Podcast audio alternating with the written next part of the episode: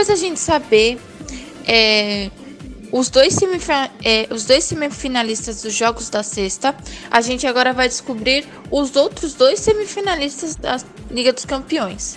Nesse sábado, nós temos mais dois jogos da Liga dos Campeões entre Arsenal e PSG e Lyon e Bayern de Munique. Esses jogos são um pouco mais equilibrados, mas a gente sabe que principalmente no jogo do Bayern de Munique, o Lyon tem um certo favoritismo, até por ser o atual campeão e por continuar dominando a Europa.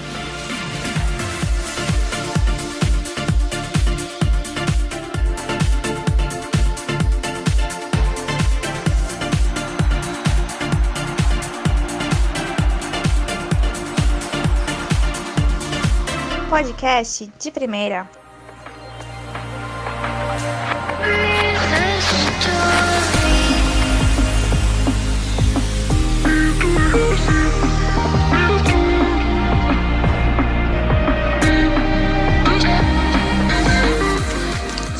O Lyon é o time que está dominando a Europa nos últimos anos.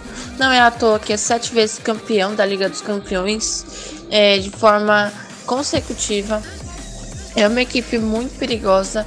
É uma equipe que na verdade é uma seleção, né? Se a gente for pegar o, o elenco do Lyon, a maioria, a maioria absoluta das atletas são titulares de seleção. É, mas e assim, mesmo com essa temporada um pouco diferente para o Lyon, é, a equipe conseguiu ganhar o, né, ser considerada campeã francesa e ganhar também a Copa da França em cima de um rival que surgiu nos últimos anos, que é o PSG.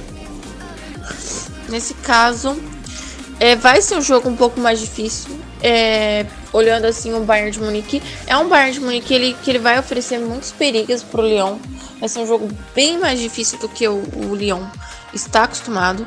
Mesmo que tenham muitos bons adversários na França, a gente sabe disso. O campeonato francês está passando por uma evolução muito legal de acompanhar, mas a gente sabe que o Lyon ele é absoluto na França e também é absoluto no futebol europeu. Mas ele sabe que adversários como o Bayern de Munique são bem mais difíceis do que ele encarou. Não é à toa que no no primeiro jogo, é, no retorno, é, na semifinal da Copa da França contra o Guigan, o, o PSG sofreu muito, estava sem. Oh, desculpa, o Lyon sofreu muito, estava assim, a, a, principal jogadora da equipe, que é a própria Ada, que vai ficar mais um tempinho, um tempinho fora. Para isso eles contrataram a Jodie Taylor, né? É uma jogadora muito boa, mas ela é só uma jogadora assim, ela é experiente, tem mais de 30 anos, mas é uma jogadora só para essa Liga dos Campeões. Então, é, mesmo que a gente saiba que o Leão tem grandes chances de sair com esse título novamente, esse é um adversário muito difícil que eles vão encarar nessa, nessas quartas de final. Até porque o futebol alemão também é um dos melhores que a gente tem na Europa. Não é à toa que tem o maior número de, de equipes é, que ganhou a Liga dos Campeões. Então, assim, é, mesmo com todo o favoritismo do Lyon para essas quartas de final, a gente sabe que vai ser um jogo mais equilibrado. Então, a gente. Então, na, então o Lyon vai ter muito trabalho, mas eu acho que melhorou um pouquinho a equipe com a entrada da George Taylor para essa competição. Ela faz uma função muito semelhante à da Ada, e aí ela acabou não trazendo essa falta que estava tendo o time do Lyon porque o, jo o jogo que atuou somente a Nikita Paris é, como uma das atacantes, a gente vê como o time sofreu. Ele cria muitas jogadas, é, ele faz muito esse controle do jogo, mas ele não sabia finalizar direito. Tanto que contra o Guigan, quem marcou realmente o gol da vitória e classificação da semifinal foi a própria Nikita Paris. Então tem muito essa questão de realmente, eu acho que agora o time do Leão ele está completo né? E eu acho que é favorito para esse jogo, mas vai enfrentar um adversário mais difícil, que é o Bayern de Munique. Fala pessoal do de primeira, aqui quem fala é Gabriel Queiroz, tá falando um pouco do Bayern. Terá a dura missão de enfrentar a forte e favorita equipe do Lyon. A equipe trouxe algumas mudanças para a sequência da competição. Tivemos a chegada de Viviane Assaye, vindo do Bordeaux, atacante Clara Bu, que era um dos destaques do Freiburg. Também tivemos a chegada de Lea Schuller para o ataque. E com a saída da Melanie Lepouso, que levara seu bom futebol para o Chelsea, tínhamos a chegada da austríaca Sara Zandrasil, que pode vir ser a jogadora que tomará a posição. Não podemos confirmar ainda. Acho que o jogo contra o Lyon a gente vai poder ter uma noção de quais são os planos da equipe que já possui a jovem Luman, que vinha sendo participativa, teve minutos durante a temporada. Eu creio que a Zandrasil ela acaba levando vantagem nesse confronto contra a Luma devido ao seu porte físico e devido à capacidade física do Lyon também. Então vai ser necessário ter uma jogadora dessa, desse comportamento ali em campo. A gente não sabe muito bem como o Bayern vai se postar.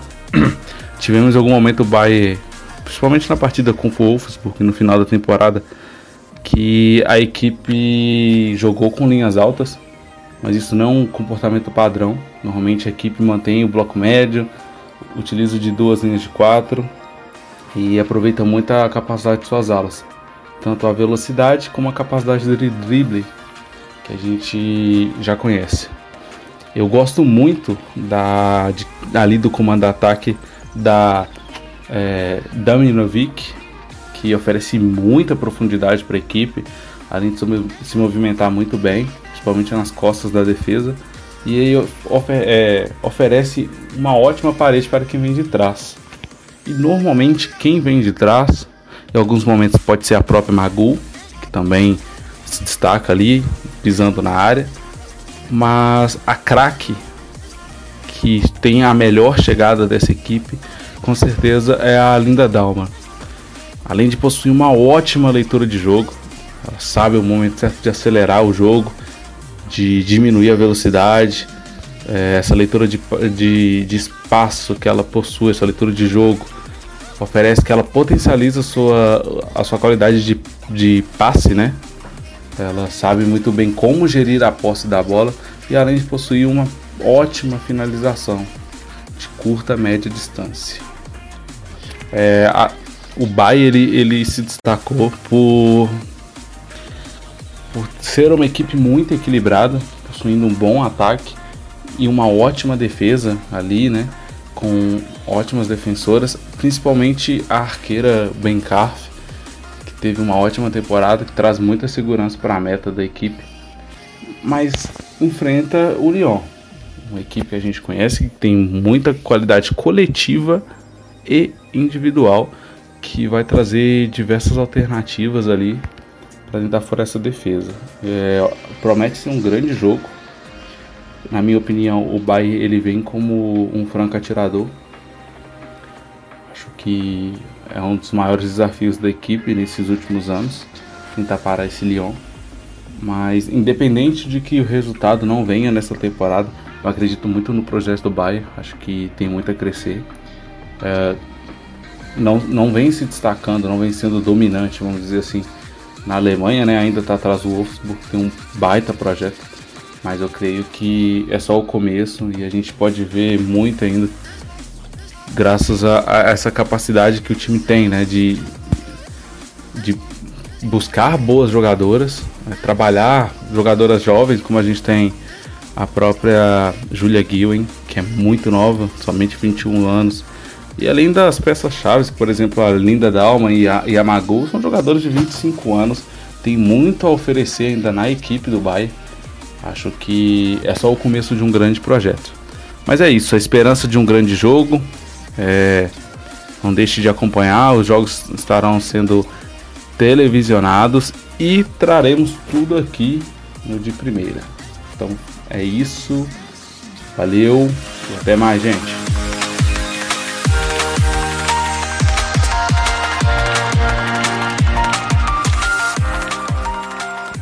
podcast de primeira.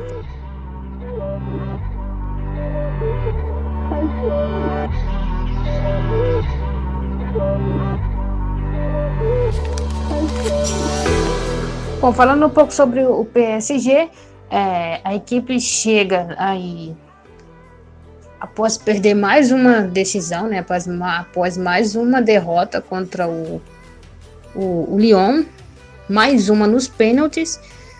É, se não me falha a memória, é a terceira ou a quarta seguida que elas perdem é, perdem nos pênaltis para, para o Lyon.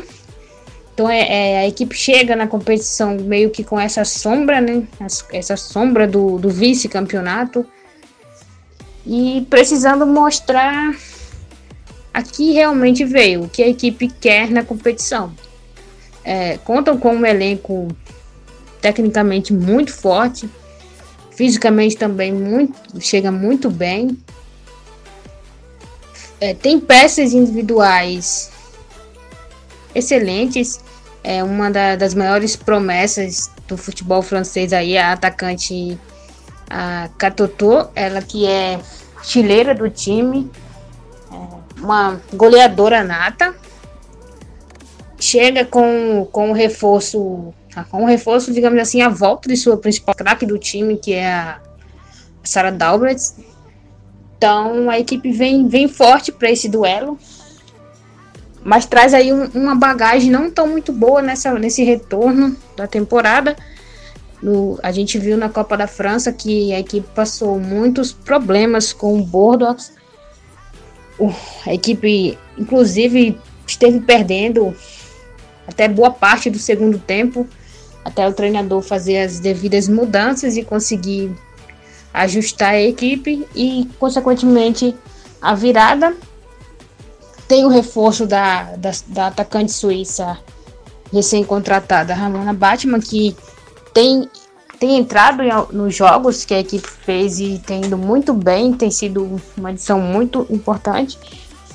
E conta ali com uma defesa relativamente sólida, formada pela, pela Endler, né, que para muitos é uma das maiores goleiras da atualidade. Tem a, a capitã, a Paredes, ela que tem feito temporadas excelentes. Então, o time. Talvez as laterais não sejam um ponto muito forte, é, é uma coisa que a gente chama bastante atenção, que, que é essa questão da. As laterais deixam muito espaço, é, também cometem alguns erros que comprometem bastante. Mas a equipe confia muito no poder ali da sua goleira, na, na técnica e, e qualidade da goleira. Tem o um meio de campo que vai dar muito trabalho para o Arsenal, que é aquela trinca ali formada pela, pela nossa grandíssima formiga, junto com a Geioro e com a Sara Dalbert fazendo ali a distribuição e criação das jogadas, ela que é tecni tecnicamente absurda e agora volta totalmente recuperada, está 100% para esse duelo. No ataque, um ataque que, que faz bastante gols, né? A gente ainda tem também a, a Nadia Nadim, que tecnicamente é absurda. Então, é um, é um, um, um duelo que promete a equipe vai chegar forte, vai chegar com, com essa bagagem, precisando dessa vitória e deve dar bastante trabalho. Conseguiu segurar o, o Lyon na, na final da Copa da França, mas acabou pecando mais uma vez nas penalidades. Então acho que vamos ver um grande jogo na Gol. Temos também ela que é uma das grandes promessas da nova geração do futebol feminino canadense, a e o tema, ela vai poder ali acrescentar bastante a equipe durante esse duelo. E também, né, não dá para não citar a, a Luana, né, nossa capitã Luana, que não é uma titular da equipe, mas tem sido acionada bastante, ela que é bastante acionada pelo técnico, está sempre ali entrando e pode sempre agregar bastante a, a qualidade ali no meio campo da equipe e na marcação, que é um dos pontos a, a serem. Será um dos pontos muito importantes nesse duelo. Aí que promete ser o mais imprevisível da, dessa fase de quartas de finais. Fala galera do De Primeira, tudo bem? Eduardo Costa aqui mais uma vez aparecendo no De Primeira, eu que faço parte da PL Brasil, sou colaborador do De Primeira também, para falar um pouco sobre o Arsenal né, e as expectativas do Arsenal para esse confronto, para esse grande confronto contra o PSG no sábado pelas quartas de final da Women's Champions League, que para muita gente é até o confronto mais equilibrado, mais aguardado dessa fase final, Arsenal e PSG. Quando saiu o sorteio né, da, da fase final, já com os chaveamentos, ficou uma sensação um pouco dúbia no torcedor do Arsenal, né? Por um lado, aquela expectativa de grandes jogos, mas por outro, uma sensação de que se tivesse caído de um lado com outros adversários, talvez hoje poderia estar numa mais bem cotado para chegar numa final, por exemplo, se tivesse, sei lá, enfrentado o Glasgow nas quartas de final e na semifinal pudesse enfrentar o Barcelona, um Atlético que está vindo cheio de desfalques, fica aquela coisa, ah, o Arsenal poderia, nesse caso, dependendo do chaveamento, chegar mais longe. Pegou um chaveamento onde enfrenta o PSG e na semifinal, caso tudo corra como script, pega o Lyon, que enfrenta o Bayern e é grande favorito para vencer. Então fica uma sensação de que o chaveamento não ajudou tanto, mas o Arsenal ainda assim vem para cima. É, a temporada como um todo do Arsenal ela foi cheia de altos e baixos. Né? O Arsenal chegou como campeão nacional, campeão inglês, depois de algum tempo sem conquistar o campeonato inglês, buscava o bicampeonato e acabou ficando com a terceira colocação. Ficar com a terceira colocação no futebol inglês não é uma vergonha, uma coisa horrível, porque você tem Chelsea e Manchester City como grandes times e grandes rivais, e como são grandes times, é natural que você possa um ano ficar na frente outro ano ficar atrás. Não é garantia que você vai chegar todo ano na frente de um time forte como Chelsea ou como o City. O que incomodou foi a forma como isso aconteceu, né? Porque o Arsenal jogou 15 partidas, isso até a WSL ser interrompida, né, por conta do coronavírus e não voltar mais. Das 15 partidas foram 12 vitórias e 3 derrotas. Essas três derrotas foram justamente duas para o Chelsea e uma para o Manchester City, além de uma vitória contra o City no primeiro turno. Então o Arsenal, nos quatro confrontos diretos, de 12 pontos nos confrontos diretos, fez 3. E isso fez a diferença, porque o campeão Chelsea ficou três pontos acima do Arsenal. Então, uma vitória, por exemplo, contra o Chelsea, um jogo onde ocorreu uma derrota, teria mudado completamente o cenário e o Arsenal seria campeão. Lembrando sempre que a WSL acabou pelo sistema de pontos por jogo, porque nem todos os times tinham a mesma quantidade de jogos e com isso o Chelsea foi o campeão e o City, que fez um ponto a mais que o Chelsea e estava no, quase a quatro pontos do Arsenal, ficou em segundo porque tinha um jogo a mais. E aí na divisão da média ele acabou ficando abaixo do Chelsea. O Arsenal de qualquer forma foi o terceiro e isso foi muito ruim porque com a terceira colocação o Arsenal não consegue a classificação para a Champions League da próxima temporada pela liga. Para jogar a próxima Women's Champions League precisa vencer essa edição. E com o mercado do feminino crescendo bastante, cada vez mais com é, rodando, com, ficando cada vez mais aquecido a cada temporada, com bons valores. Então, você estar numa competição europeia vai ser algo mais ou menos como é no masculino. Estar numa competição europeia pode ser um peso diferencial para conseguir trazer uma grande atleta ou não. Então, nesse momento é complicado para o Arsenal estar fora de competições europeias, podemos dizer assim, caso essa, essa vaga não venha. É, na Champions League, na Women's Champions League, foram duas fases até agora, né? E o Arsenal não teve muitas dificuldades. Primeiro pegou a Fiorentina, que é um bom time, então parecia que ia ser um confronto um pouco mais complicado, com algumas cascas de banana, mas o Arsenal venceu por 4 a 0 na Itália, depois 2 a 0 na Inglaterra, vitória tranquila. Na segunda fase, o Arsenal enfrentou o Slavia Praga, venceu por 5 a 2 na Tchequia, com a, a Viviane Miedema fazendo 4 gols, e depois fez 8 a 0 no jogo da volta, foi 13 a 2 no agregado, um desempenho realmente impressionante. Era ali no final, né, na virada de 2019 para 2020, talvez tenha sido o melhor momento ali da temporada do Arsenal, né, onde chegou a emendar oito vitórias consecutivas, inclusive um 11 a 1 contra o Bristol City no, na WSL, a maior goleada da história da liga. Depois o time acabou caindo um pouco, terminou a temporada um pouco em baixa, com dificuldades, está algum tempo sem jogar e agora vai voltar a campo para fase final da Champions League.